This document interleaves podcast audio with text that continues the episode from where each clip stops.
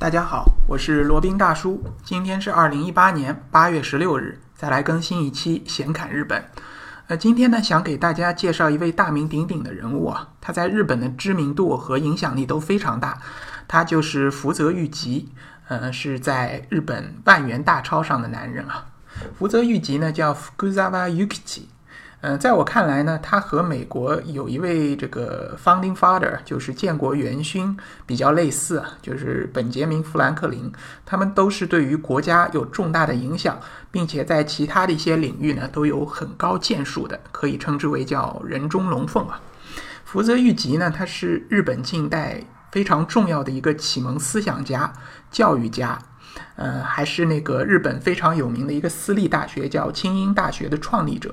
呃，被称为是明治六大教育家之一。然后呢，他的思想也深刻地影响了明治维新的活动。他本人在经济、政治、教育方面对日本都有极为深远的一个影响。福泽谕吉呢，他是出生于一个下级武士家庭啊。下级武士家庭就是空有一个武士的名号，但实际上呢，呃，家里面的这个地位也不高，然后钱也不多，呃，可以说是一个类似于落魄贵族这样一种身份吧。他很小的时候呢，父亲就去世了，然后就在那个应该是在大阪大阪生活吧。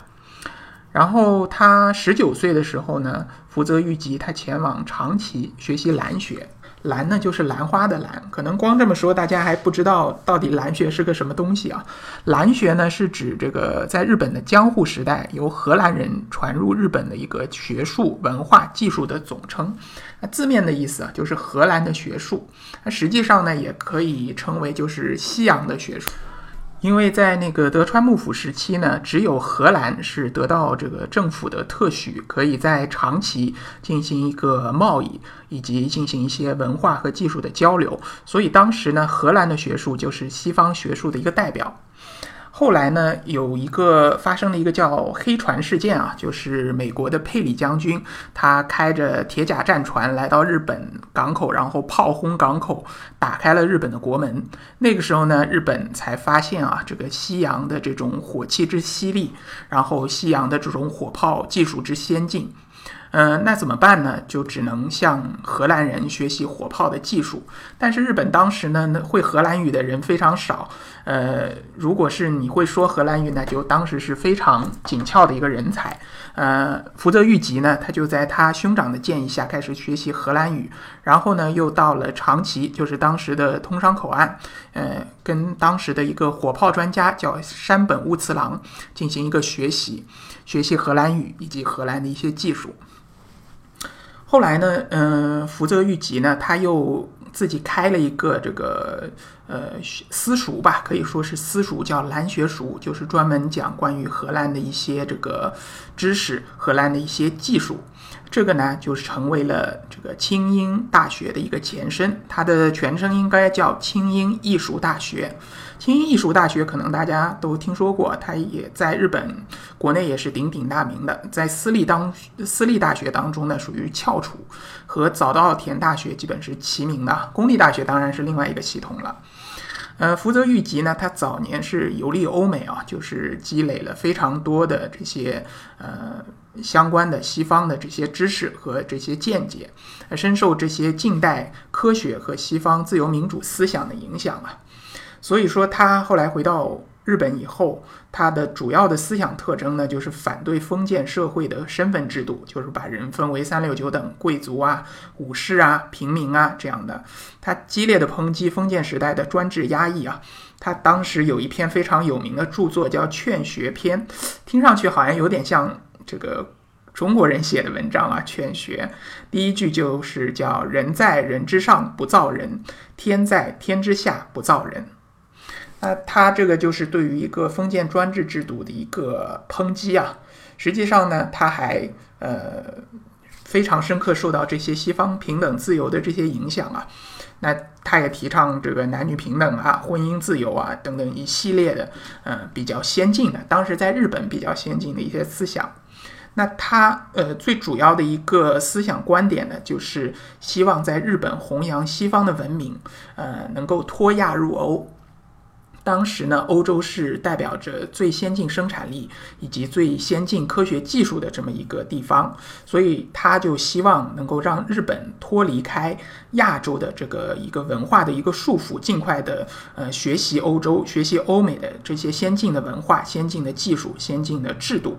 然后在明治维新以后呢，呃，放弃这个从东方传来的这个儒教的思想，积极的吸收和学习西洋的文明。他的这个思想呢，对于明治维新以后的日本，呃的影响是非常非常大的。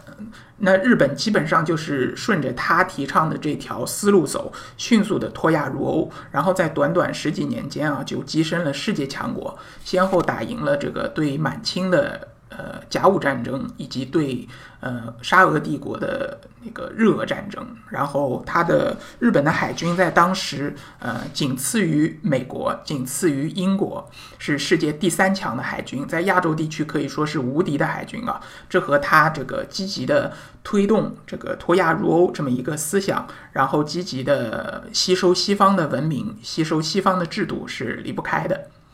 不过呢，这个后世啊，主要是我们中国国内评论这个福泽谕吉，他的思想呢，对于日本后来走上军国主义道路啊，起到了积极的作用啊。那这一点呢，罗宾并不是特别了解，那在这里就不做详述了。那总的来说呢，至少对于日本人来说，或者对于日本这个国家来说，福泽谕谕吉可以说是一个非常非常重要的人物，他的影响力呢，是不亚于那些明治维新的这些豪杰的。呃，所以说呢，呃，日本日本这个国家为了纪念他的功绩，所以把他的头像是呃，事实上是半身像啊，印在了日本万元大钞上。呃，每次我们掏出钱包想要付款，尤其是那种比较贵的东西啊，掏出来就会看到这位福泽谕吉，他在微笑的看着我们。好，那今天就简单介绍了一下这位日本的名人。那罗宾本人对他还是比较尊敬的，因为他的思想背后是确实证明是正确的。嗯，那至于他的积极的和消极的一些作用，以及他在当时局限性下的一些思维呢，那这里就不说了。我们不可能要以当时，呃，以当时就以现在的要求来要求当时的人，这一点是不公平的啊。好，那如果对于日本或者日本自由行有兴趣的小伙伴，欢迎来联系罗宾。罗宾的微信号呢是八二七四七九七零八二七四七九七零。罗宾可以可以为大家提供这个日本自由行深度游的一个私人定制服务，当然是要收费的。另外呢，再做一个小广告，罗宾呢，呃，还有一档播客节目叫《显侃赴美生子》，呃，基于这档节目可以为大家提供赴美生子的一个咨询辅导服务，当然也是要收费的。另外呢，还可以为大家提供赴美生子成。事签的代办服务，以及美国签证 B1、B2 的代办服务。另外，罗宾还是一个南太平洋小国瓦努阿图共和国的移民代理，可以为大家提供绿卡或者护照的一个移民服务。如果有需求，也可以来联系罗宾。好了，那今天这一期比较简短的闲侃日本就先到这里，我们下期再聊。